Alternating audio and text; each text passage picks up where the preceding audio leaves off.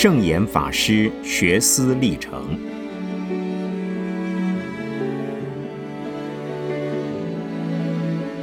圣严法师著。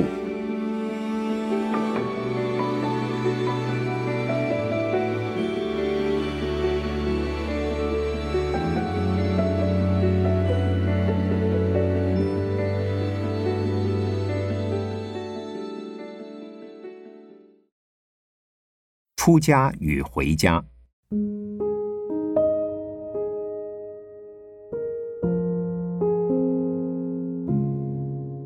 从一九四九年五月入伍到一九六零年元月正式退伍，这一段的军旅生涯超过了我少年时代出家做和尚的年数。但是我总觉得自己还是个和尚。虽然在军中的身份是军人，我内心却不曾想到过我不是和尚。因此，一旦奉准退伍，自然而然的又回到了佛教的僧团。所以对我而言，这不是再度出家，而是回家。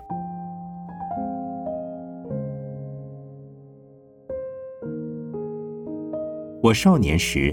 在中国大陆狼山出家的因缘已在前面说过，也曾把当时的心境和再度出家时的心情，在我的自序传《归程》里做过这样的描述。我在十四岁的时候，曾经为我的出家而编织过一个美丽的梦。狼山的环境像画一样的美，像诗一样的可爱。正因为我是抱着欣赏画与诗的梦想而去狼山的，那跟出家与学佛之间有着一段距离，所以我也毕竟没有保住那个出家的身份。不过那个梦是做错了，那条路是走对的，所以绕了一个好大的圈子以后，依旧走上了原来的路。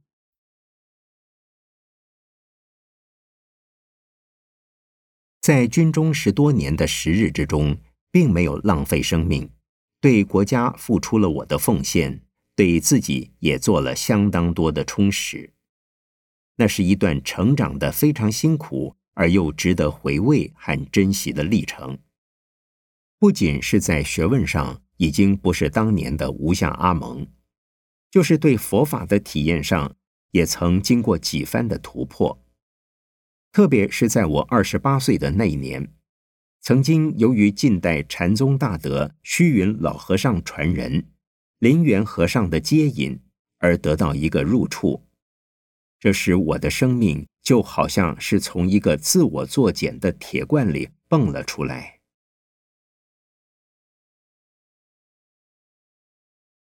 我的生命不仅不再属于自己所有。也不必要说是拿来奉献给我们的世界和一切的众生，只是想到如何的做，如何的学，才是佛教所需要的，以及人间所需要的。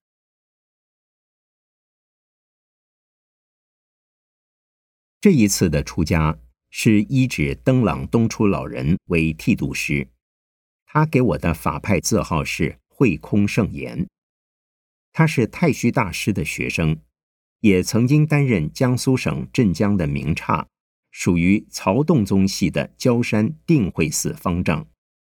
他是曹洞宗的创始人，洞山良界下第五十代传人。同时，他也在临济宗下常州天宁寺参学，也在临济宗普陀山系的寺院出家。所以，一人传承曹洞与林济两支法门。因我跟东初老人出家，在法系上也同时继承曹洞与林济两流。这在以一个出家人来讲，似乎有些复杂。其实正可见其殊胜。佛法本来一味，若要分河饮水，乃为智者不取。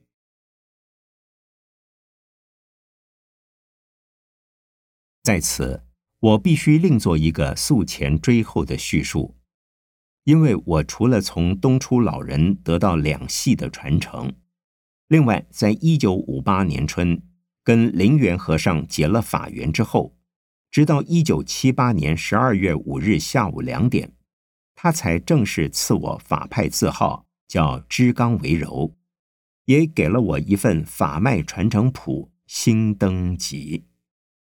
这使，我又跟古山涌泉寺临济宗派下的法脉有了传承的关系，而成了临济义玄之下第五十七代传人。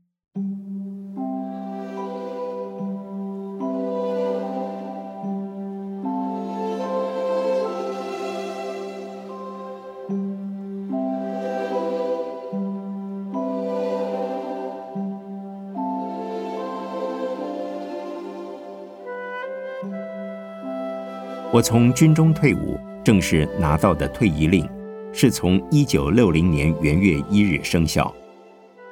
而我再度出家 PT 改装的日期，则选在一九五九年农历十二月初一日。因为我是因病而从军中征退，所以打算重回僧团之后，能好好休养身心。一方面借以忏悔军中十年来的恣意和放逸。同时抖落一身军旅生涯的风尘，也希望钻进东初老人所搜集的佛教藏书堆中饱餐一顿。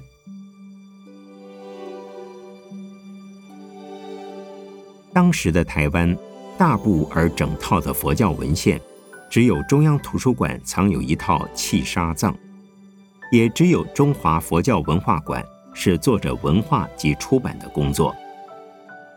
例如，将日本在大正时代编成的一部《大藏经》正序两编共一百大册，于一九五九年在台湾引印完成了五百套，并将日本另一部既有五十九种禅宗著作编辑而成的《禅学大成》完成引印。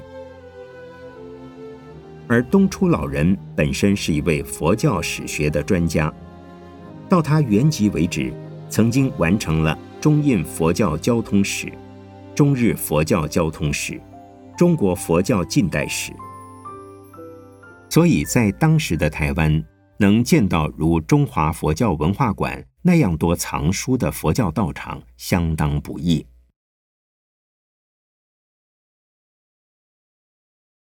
东初老人为了用文字达成宣扬佛法的目的，继承太虚大师的遗志。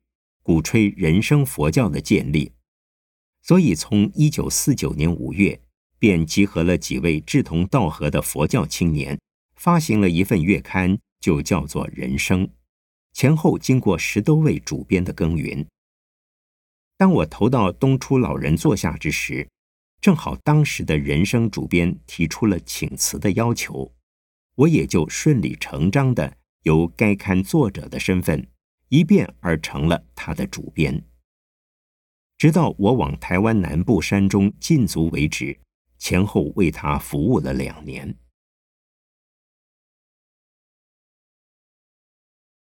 在这段时日之中，我的身体健康始终没有好过，经过气虚无力、头昏、气闷、手软、脚冷、食欲不振、肠胃失控。很多人说，释迦牟尼佛在菩提树下成道之前，就遇到种种的魔障。我这一点小毛小病算不了什么。好在有一位前辈的长老介绍了一位汉医给我诊断之后，开了两副药膏，继续服用了半年，身体才算从奄奄一息之中渐渐好转过来。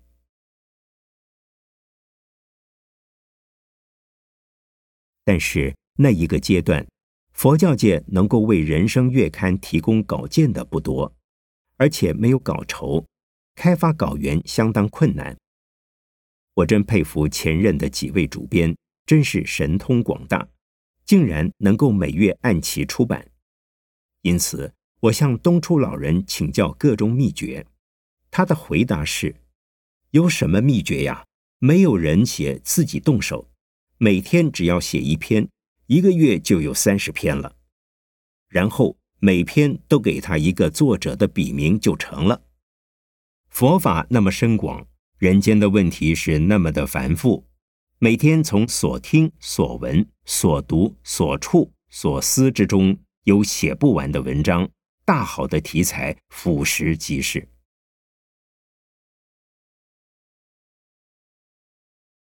因此，我就向他请求公稿，他的回答更妙。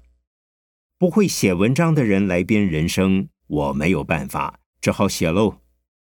如今你是很会写作的人，而且我也老了，当然是你自己来写。就这样，从社论到编后记，我只好埋头苦干了。幸而还有两位长期公稿的居士，为我们的人生消化了若干的篇幅。他们的文章虽然都是长篇大论，充满了思想学问，也颇深入，但对于一般的读者，大概都略显深涩。好在每期出版的数量不多，只有一千份上下，而且总有一两篇富有可读性的文章，特别是偶尔有东楚老人口述，而我笔录成文的社论，经常是掷地有声之作。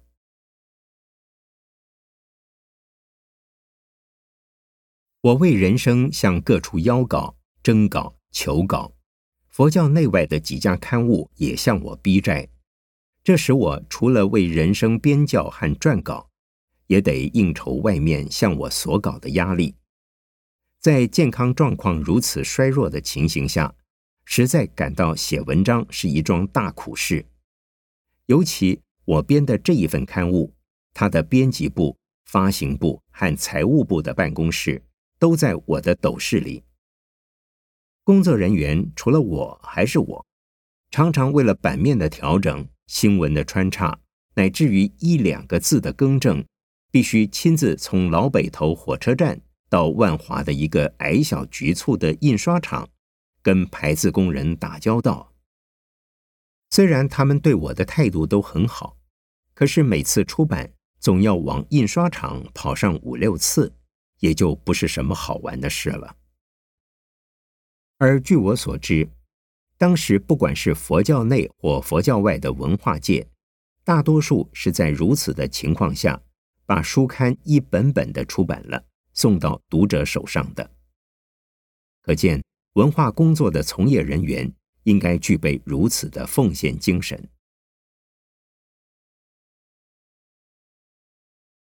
在那段时间里。我也设法多读了一些大部头的经论，利用编写工作之余，害病求医之暇，读完了一部八十卷的《华严经》，四十卷的《大波涅盘经》，一百卷的大制度论，只看了二十多卷。同时，除了早晚客诵及禅坐之外，我还每天礼拜一炷香大悲忏，使得病弱的身心安住在信解。行的三个原则之中。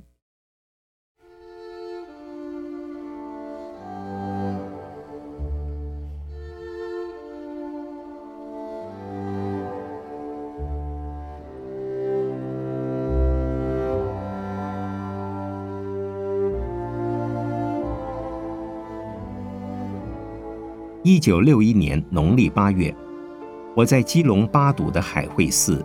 以道元能信长老座下，求受沙弥、比丘、菩萨的三坛护国千佛大戒。佛教称受戒的道场为忏悔堂。我本希望在戒场之中，除了努力学习戒律之外，好好忏悔，多拜些佛。可是进入戒场第一天，就被选为沙弥手。等于现在一般学校训练班集训之时的学员长，要为全体的新界学员服务。接着，戒场的书记真华法师为了提拔我，很慈悲地向道元长老推荐我担任戒坛日记的执笔工作。他们的理由是：一，我从小出家，本来就是和尚，来为新界大众服务。一定能够得心应手，如理如法。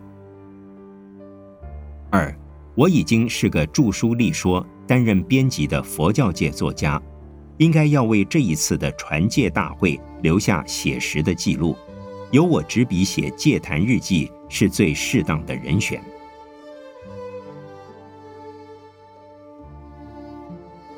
如此一来，我就被摆布得团团转。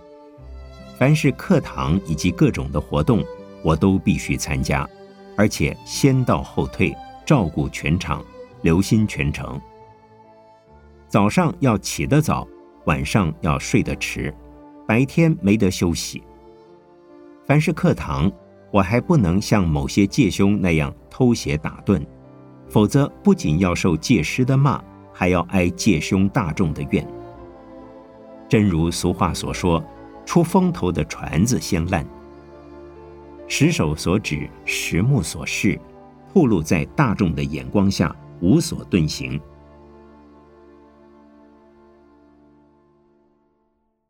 不过，这两个身份与职务锻炼了我的体魄、信心以及待人处事的能力。同时，也让我提高学习的要求。到受完戒为止，经过四十天的训练，在一百多位同戒之中，获得心得最多的，可能也是我。我把戒场的各项规则、活动的次第，不但记在脑中，也写进了日记，把每一位戒师的开示，以及他们对于戒律内容的解释，例如。毗尼日用切要，四分律比丘戒本，梵网经菩萨戒本的内容，我都把他们扼要的记录下来，到最后就完成了一册将近十三万字的戒坛日记，交给戒场海会寺印行出版了，供给在内场戒期之中的相关人员作为永久的纪念和参考。直到现在，当我翻阅那本日记之时，还有历历如新的感觉。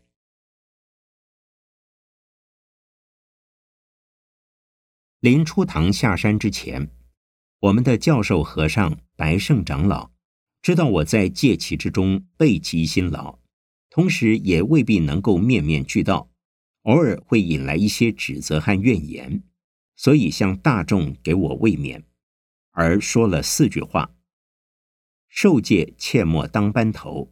生活行动不自由，戒师骂来戒凶恨，含着眼泪向内流。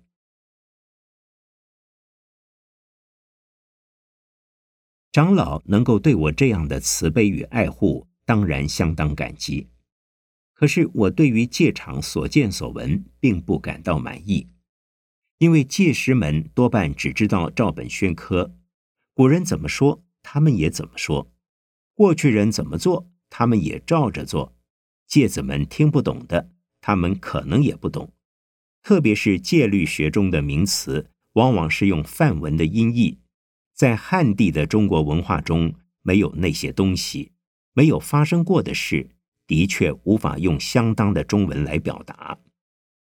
再加上中国的古人解释戒律学中的种种问题，都用极为间接的文字来说的。现代人如果缺少古来学者们那样的学识基础和文化背景，看起来还是不知所云。在受戒场中，新戒都不会发问，戒师说什么就听什么。遇到许多不懂和不通处，他们还以为应该就是这样子的吧。我每每不便在课堂发问，而在课后请教戒师。导师道元长老不止一次的对大众说：“戒律深奥难懂，所以律宗弘扬不易。希望诸位新界菩萨发大宏愿，亲自去看律藏，加以研究发扬。”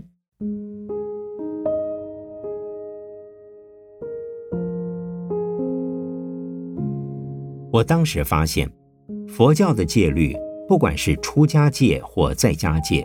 声闻界或菩萨界，不仅仅是在义理方面需要下大功夫做一番厘清，就是在对今日世界现实社会的因应而言，也需要做大幅度的审视，否则等于指死方而应变病，图见重视戒律之名而缺少净化人心、净化社会之实。这也是使我在受完戒之后，便去全力的背诵四分律比丘戒本以及梵网经菩萨戒本的原因。这也成了我不久之后去专攻律藏的动机，希望自己先懂，再让人家去懂；先自己去用，再让人家来用。